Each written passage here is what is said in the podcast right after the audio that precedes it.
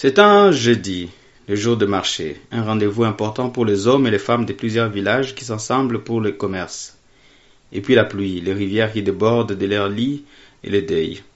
138 morts, des centaines de blessés, plusieurs centaines de disparus, un drame immense à Kalehe. Qui nous apprend-il?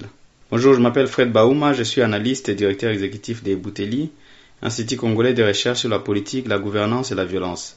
Vous écoutez le 18e épisode de la saison 3 des Ponajek, capsule audio de Bouteli et du groupe d'études sur le Congo de l'Université de New York. Nous sommes vendredi 12 mai 2023. Le 4 mai, en pleine journée, une pluie diluvienne s'abat sur les villages de Bouchouchou et de Yamikubi dans le territoire de Calais, provoquant le débordement de deux rivières et causant d'énormes dégâts. Le bilan est lourd. 438 morts et des milliers de disparus selon la société civile et les autorités locales plus de 3000 maisons emportées, 6 écoles détruites, des centres de santé balayés, des réseaux de distribution d'eau détruits, des villages rasés. Du jour au lendemain, des familles se retrouvent sans abri et sans assistance. Les conséquences de cette catastrophe, comme d'autres avant, sont aggravées par la faible anticipation du gouvernement et une réponse désorganisée. Le drame de Calais n'est pas le premier du genre. En 2014, dans le même village de Bouchouchou et d'autres villages, des pluies avaient déjà fait des ravages. Comme aujourd'hui, les drames s'étaient déroulés en pleine journée et des familles entières avaient disparu.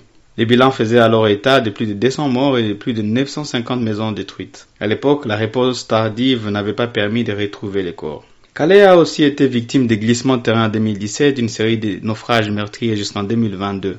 Aujourd'hui, la tragédie se répète dans le même territoire et la réponse est tout aussi inefficace.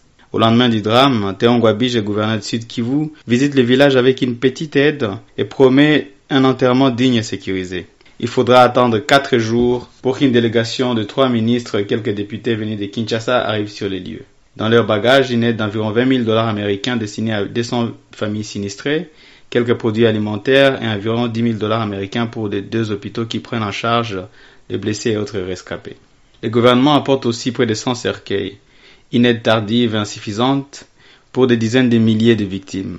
Quelques jours plus tôt, des corps avaient été enterrés dans des sacs mortuaires dans des fosses communes, provoquant de vives protestations. Cette réponse du gouvernement démontre une faible coordination entre les responsables locaux, territoriaux, provinciaux et nationaux. Et pourtant, en 2021, à la suite de l'éruption volcanique du Nyiragongo, Félix Tshisekedi avait mis en place une agence de prévention et de gestion des catastrophes naturelles. Cette catastrophe est aussi une conséquence d'un faible aménagement du territoire, d'une hypercentralisation, voire d'une personnalisation de la réponse. Pourtant, à raison du changement climatique, ce drame n'est probablement pas le dernier dans sa nature et dans l'étendue de ses conséquences. Lors des inondations en 2014 à Calais, le gouvernement avait annoncé une série de mesures comme la délocalisation de certains villages, des mesures rapidement oubliées.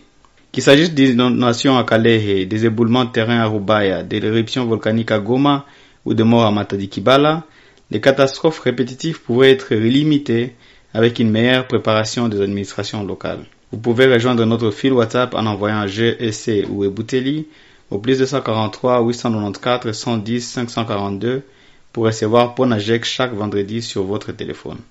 À bientôt.